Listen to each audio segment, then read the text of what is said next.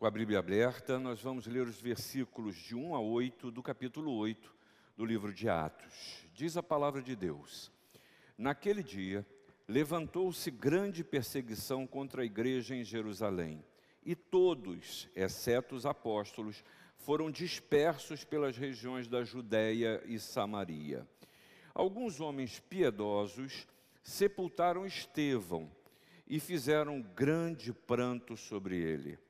Saulo, porém, assolava a igreja, entrando pelas casas e arrastando homens e mulheres, encerrava-os no cárcere.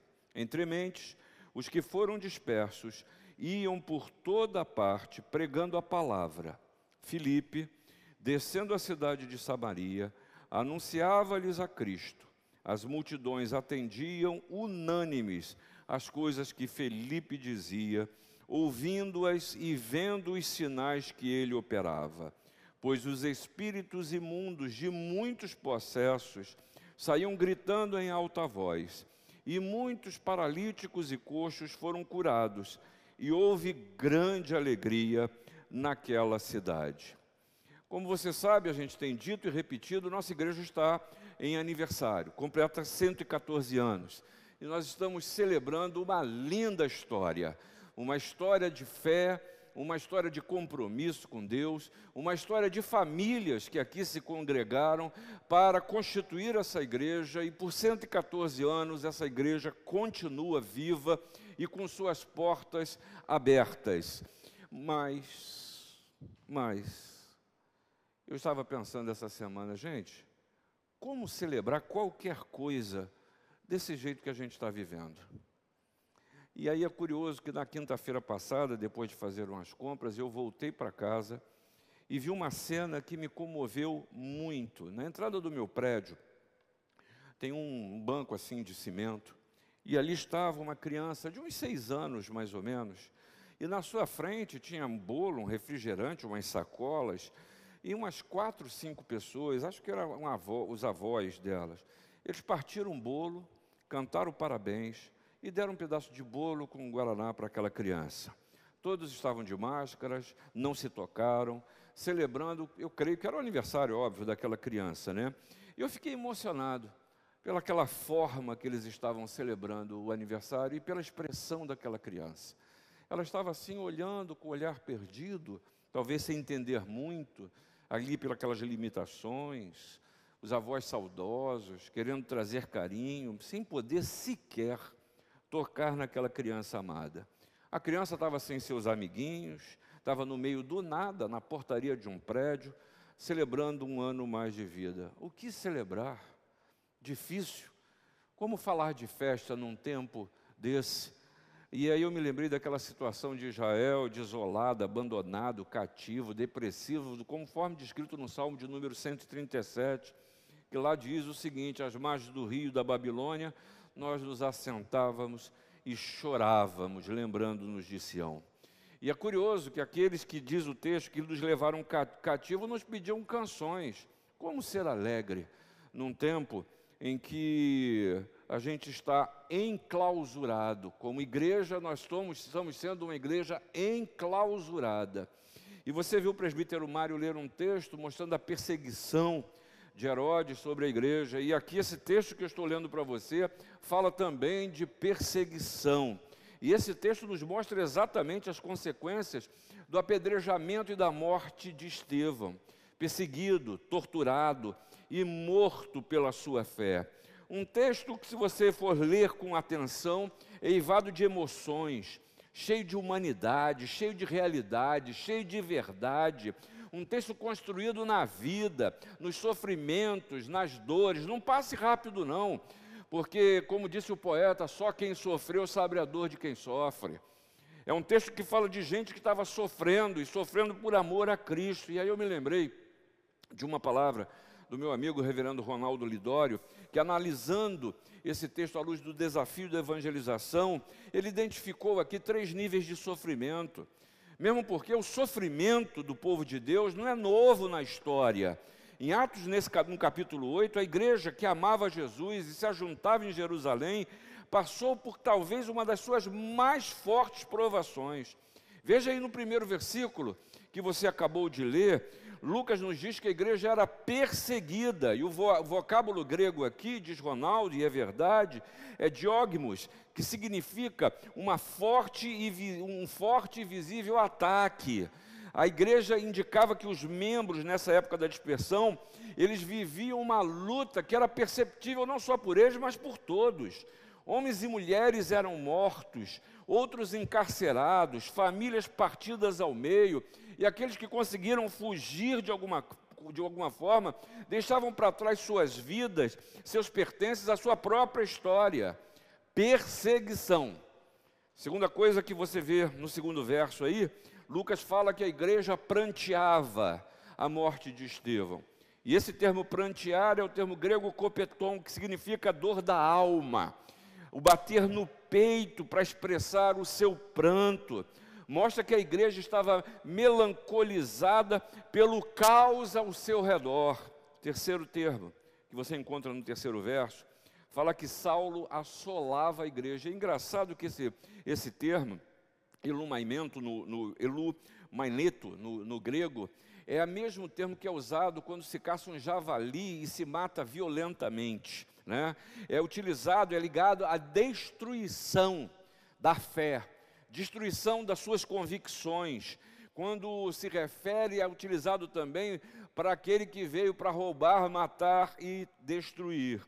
Esse era o estado da igreja nascente, perseguida aos prantos e assolada. Uma igreja que foi enclausurada, como vivemos enclausurados nesse tempo. E aí eu me lembrei do nascimento dessa igreja, da Igreja Presbiteriana de Botafogo, que viveu o drama, esse drama que vivemos aqui agora. Porque quando, como ponto de pregação, em 1872, viveu a crise da febre amarela aqui no Rio de Janeiro.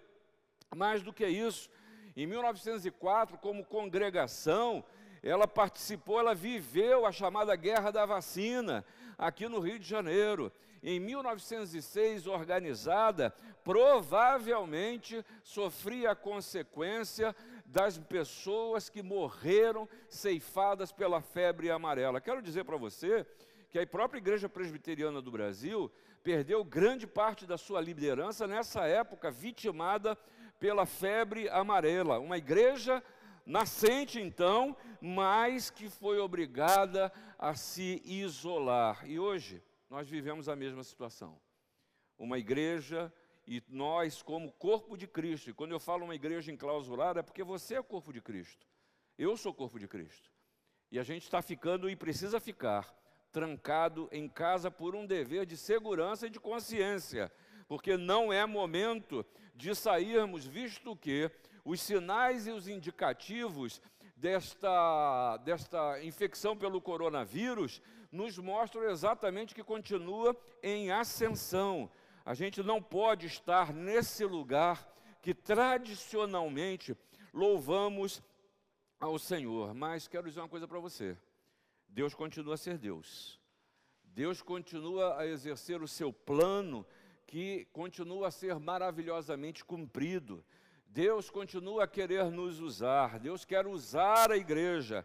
É tempo de mais do que nunca a igreja se mostrar como instrumento da graça de Deus. E por isso eu quero convidar a você a receber dessa história da igreja, de perseguição, a, com esse paralelo de clausura que vivemos hoje.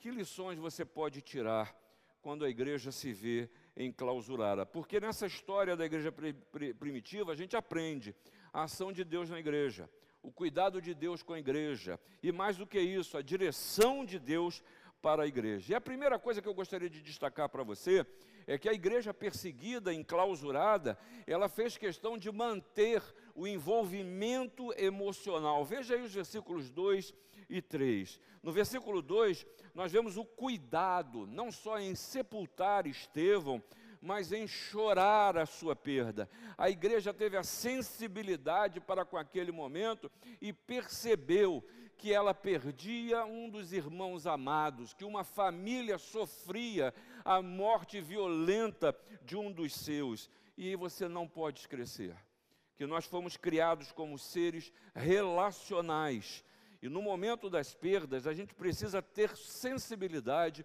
para o sofrimento das pessoas.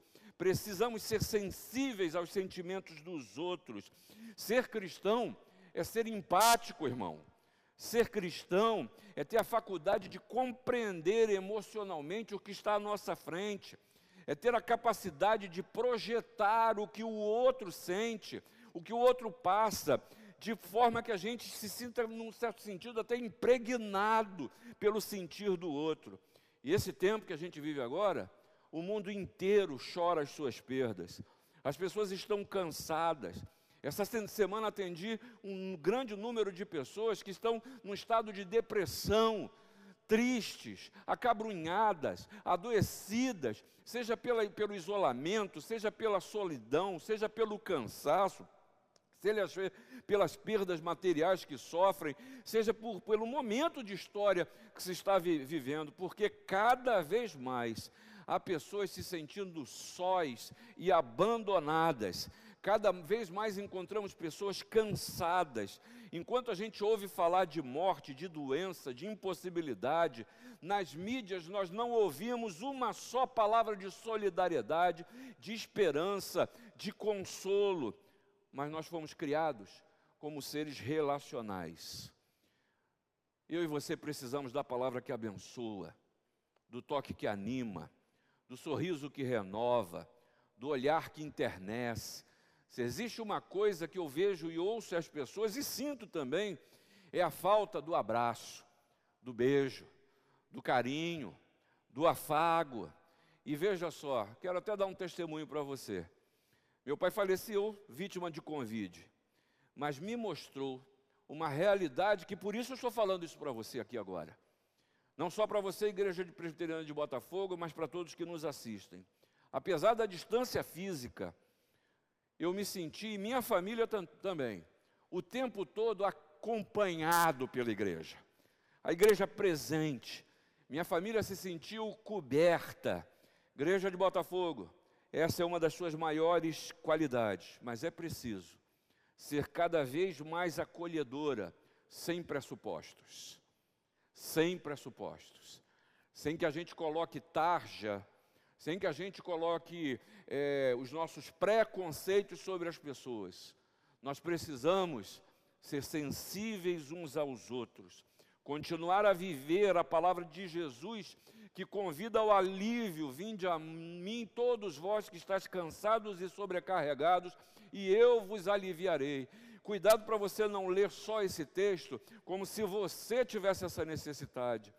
Jesus convida que você exerça isso que ele diz na vida dos seus semelhantes também. Mas a igreja enclausurada precisa impregnar-se de empatia e ser um instrumento de alívio. E aí eu me lembro da velha canção que Vencedores gravou e que nos abençoa tanto, que diz o seguinte: ame o Senhor com todo o seu coração, com toda força e razão, com todo o teu desejar, mas ame o teu próximo como se fosse você, como se a dor que ele sente fosse a que sente você. Ame o teu próximo como se fosse você, como se a dor que ele sente doesse mais em você. A igreja enclausurada precisa sentir a dor do outro. Isso vem de dentro. Isso não é autoimposto. Isso precisa nascer do coração. Mas esse texto dessa igreja perseguida fala a igreja enclausurada também de uma segunda forma. A igreja perseguida, enclausurada, ela não ficou parada. É a tal coisa. Alguém disse que em tempo de chuva, uns se molham e outros vendem guarda-chuva. Esse é um tempo de oportunidades, porque há pessoas que só choram suas situações, mas outras, mas há outras que contribuem para a transformação. Repare aqui o que o texto nos fala, que como fruto da perseguição, eles foram dispersos, mas olha o que diz o versículo 4: pregavam a palavra por toda a parte. Consequência da perseguição sobre a igreja, sabe o que, que gerou? Trabalho. Sabe o que gerou? Exercício da fé. Presta atenção. A história de Israel, ela é cheia de situações assim, não é a primeira vez. Lembra, lá atrás, na libertação do Egito, Faraó sai em perseguição ao povo de Israel, o povo teme, o povo se desespera e Deus fala através de Moisés: Meu povo, acalma o coração, porque o Senhor pelejará por vós. E o próprio Deus diz: Diga ao povo que marche, não fiquem parados. Está vindo aí o faraó, a violência, o temor, mas não é hora de parar. A perseguição, o povo não para, prega o evangelho. Você está preso em casa, não é hora de parar. Lembro-me da história de Josué, quando chega às margens do rio Jordão, chega a hora de atravessar e tomar a terra prometida, uma hora de decisão. É uma hora de romper com o que fica para trás. E cuidado com a ideia de quando falamos de terra de prometida, como se você entrasse num apartamento maravilhoso e não tivesse nada. Absolutamente. O povo, quando entrou no Canaã, na famosa Canaã, ele precisou se apossar da terra. E ali houve guerra, houve luta, houve muita tempestade. E ainda assim, Josué diz ao povo e convida a uma profissão de fé. Porém, se vos parece mal servir ao Senhor, escolhei hoje a quem servais. Se os deuses a quem serviram vossos pais, que estavam da além do Eufrates, ou aos deuses dos amorreus, em cuja terra habitais. Eu e minha casa serviremos ao Senhor. É uma decisão. Aqui está a igreja perseguida. Vai se acovardar? Aqui está a igreja enclausurada como você está enclausurado. Vai se acovardar? Não a igreja se percebe convocada a mais do que nunca ser igreja, prega o evangelho. A boca fala, diz a palavra de Deus, do que está cheio o coração. Por isso, meu irmão e minha irmã, fale do que você crê, fale do que você vive, fortaleça, fortaleça a sua fé pregando a palavra. Ser cristão é reagir à prostração. Mas aí você tem que pensar na linguagem que você tem é, usado, né? Aqui está a igreja enclausurada pela pandemia. É agora a igreja presbiteriana de Botafogo. Não se deixe acovardar. Não pare a sua vida. Não seja transmissor de vocabulário da morte, de estagnação. É hora de falar das melhores coisas. É hora de falar da melhor vida, de salvação, de vida em Jesus. É hora de testemunhar a melhor parte. Perceba que a igreja aqui no texto que você leu, ela não fica parada. Apesar da perseguição, mas ela tem foco na sua ação. Pregação da palavra, eu quero insistir, versículos 4 e 5. E John Stott, falando sobre esse texto, nos alerta para duas realidades que eu quero compartilhar com você. Primeiro, não pode haver evangelização sem evangelho. E de que a evangelização cristã, ela pressupõe as boas novas de Jesus Cristo. Pregar o Evangelho não é querer impingir nos outros a vida que eu vivo, as minhas verdades, o que eu acho. Por sinal, há muita gente achando muito sobre religião. Hoje em dia, todo mundo é doutor em tudo, mas isso não produz vida nenhuma. Não se escandaliza com o que eu vou falar, não. A gente precisa ser menos igreja e mais pregadores do Evangelho de Jesus Cristo. Porque ser igreja no sentido de defender o nosso time, o nosso jeito, as nossas coisas, o nosso mercado, o nosso dinheiro, a nossa maneira de ser e fazer as coisas, pode ser até associação, pode ser clube, pode ser ONG, tudo menos igreja. A gente precisa mais do que nunca nos permitirmos sermos ministrados pela mensagem de Jesus. Ele é o centro, ele é o Salvador, ele é o Senhor, ele é que dá paz, alegria, acalma o coração. Jesus é a solução. Lembra disso? Segunda coisa que Stott diz é que a evangelização eficaz se torna possível, só se torna possível apenas quando a igreja recupera o evangelho bíblico e a confiança na verdade do evangelho, na relevância do evangelho e no poder do evangelho. E aí, irmãos, hoje há muita mensagem de igreja, há muito marketing religioso, há muito pastor autocentrado, há muita gente doída, ou doída não, é muita gente doida para seguir pastor. O mundo está cheio de guru evangélico, mas há pouca gente falando ou olhando para si e perguntando: estou vivendo, estou vivendo o verdadeiro evangelho? Precisamos recuperar o estilo de vida que seja bíblico. Cuidado para não encaixar aqui seus partidarismos e costumes ditos evangélicos, que insiste numa cultura simples, primitiva, de negação, só negação. Viver um evangelho que seja relevante em sua vida e, como consequência, você perceba o poder de Deus. Eu estou falando de confiar na verdade do evangelho. Há muita gente que procura poder em igreja, em pastor, em culto, porque não percebe o poder de Deus em sua vida. Só que isso é engano. Isso é engano. O máximo que você faz nessa hora é assistir um espetáculo. A igreja enclausurada, ela precisa sair, é isso que esse texto nos mostra. Precisa acabar com a estagnação de uma vida cristã acostumada.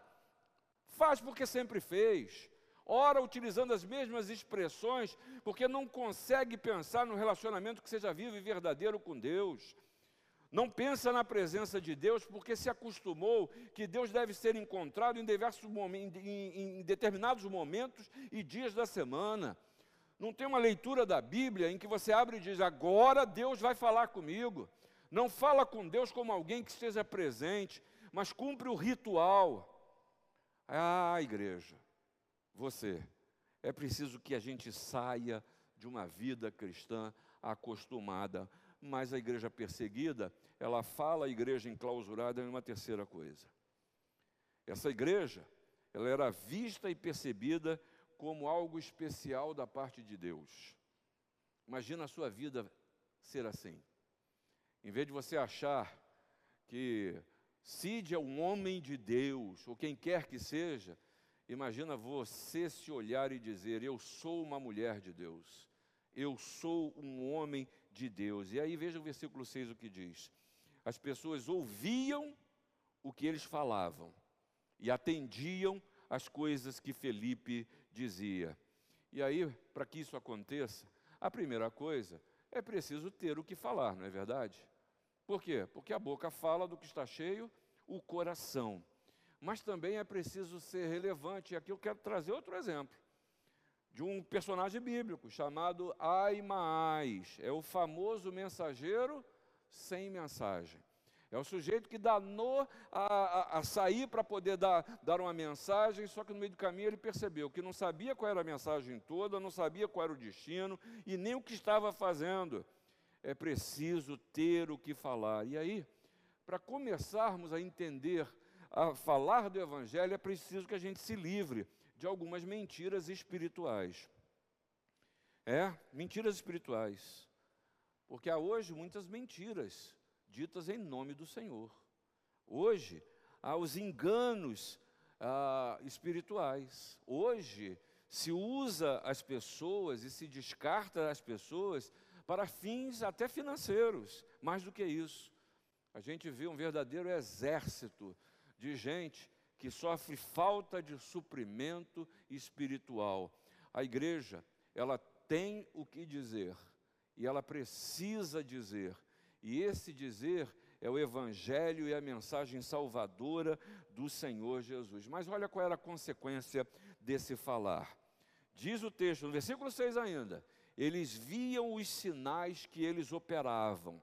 Ou seja, isso aqui é um cristianismo que é ouvido, mas é um cristianismo que é visto também. Aqui reside talvez a maior luta na minha vida, a maior luta na sua vida. Repare que o texto, eu quero ressaltar isso. Repare que o texto diz que eles ouviam e viam. Evangelho precisa ser ouvido, mas ele precisa ser visto também. O nome disso você já sabe até qual é: testemunho. Eu preciso ser o que eu penso. Eu preciso ser o que eu falo. Isso te assusta? Isso te assusta? Eu, eu queria insistir nessa pergunta. Mas eu quero dizer que essa é a chave para a realização pessoal, mas também para a certeza da presença de Jesus em sua vida. Esse é o grande mote. Como está o seu coração? Deus é vivo na sua vida através de Jesus? Você o percebe nos seus passos? Você crê na condução da sua história, da forma como Deus tem feito? Ou você, na verdade, ainda que subconscientemente, não é inconsciente não, é subconsciente, você esteja achando que Deus te largou a própria sorte, que você está solta nesse mundo, que não existe um amanhã do jeito que as coisas estão acontecendo. Mas veja que esse ouvir e esse ver não para aí. Porque se parasse aí, eu acho que continue, eu quero também usar essa palavra de novo. Uma coisa tão autocentrada, né? Tão autocentrada. Olha o que diz o versículo 7. Eles falavam, era visto aquilo que eles faziam, mas eles eram instrumentos de transformação de vidas. E aí é importante que você perceba quais as consequências da ação da igreja perseguida, da ação hoje da igreja enclausurada, espíritos imundos expulsos. Ah, gente, eu ouso dizer que hoje em dia tem muito espírito imundo nesse nosso tempo, precisando ser expulso e sair gritando, viu? Que meu Deus do céu, é só coisa ruim. Mais do que isso, paralíticos e coxos curados, grande alegria na cidade. Olha, a igreja enclausurada precisa abençoar vidas, precisa testemunhar e, como fruto do testemunho, ver transformação no ambiente. E aí eu vou dizer uma coisa que é altamente responsabilidade de cada um de nós. Se o ambiente em que você está vivendo está ruim, Deus já colocou um anjo naquele lugar para mudar. É você, um instrumento de transformação. E eu quero dizer para você que o que eu falei aqui, eu falei de sentir, eu falei de falar e eu falei de testemunhar. Perceba que nós estamos falando do que você é, do que você faz e de como lhe vem. Ser igrejas em tempo de enclausuramento é continuar, é preciso continuar a viver o verdadeiro evangelho na certeza de que Deus conduz a história. Esse é o tempo de oportunidades que Deus nos dá, não é tempo de problema. Mude a sua visão, porque aqui no texto você viu uma igreja sendo morta, famílias divididas, desterradas, e ainda assim a ação de Deus percebida e a alegria tomava conta daqueles que estavam no entorno. O Senhor tem muito a fazer através de você. Podem morrer os Estevãos, como morreram nessa, morreu nessa Bíblia, na, na palavra de Deus. Podem morrer, ainda hoje estão morrendo as vítimas de Covid. Pode me perseguir, dispersar, prender dentro de casa, impedir de nós nos reunirmos. Mas alicerçados no Senhor, tudo isso precisa contribuir para o seu crescimento e, por consequência, para o crescimento de, da igreja. E isso tudo, sabe qual é a consequência? A glória de Deus. A glória de Deus. Viva a glória de Deus aí onde você está, na sua casa, na sua vida, e que Deus lhe abençoe. Amém. Agora eu quero convidar aqui você, como consequência do que acabamos de, de compartilhar, você cante junto conosco o hino de número 298 porque esse hino nos ensina e nos ressalta e nos faz lembrar aonde está o fundamento da igreja, de tudo aquilo que precisamos refletir em pensar em ser igreja. Hino 298, cantemos.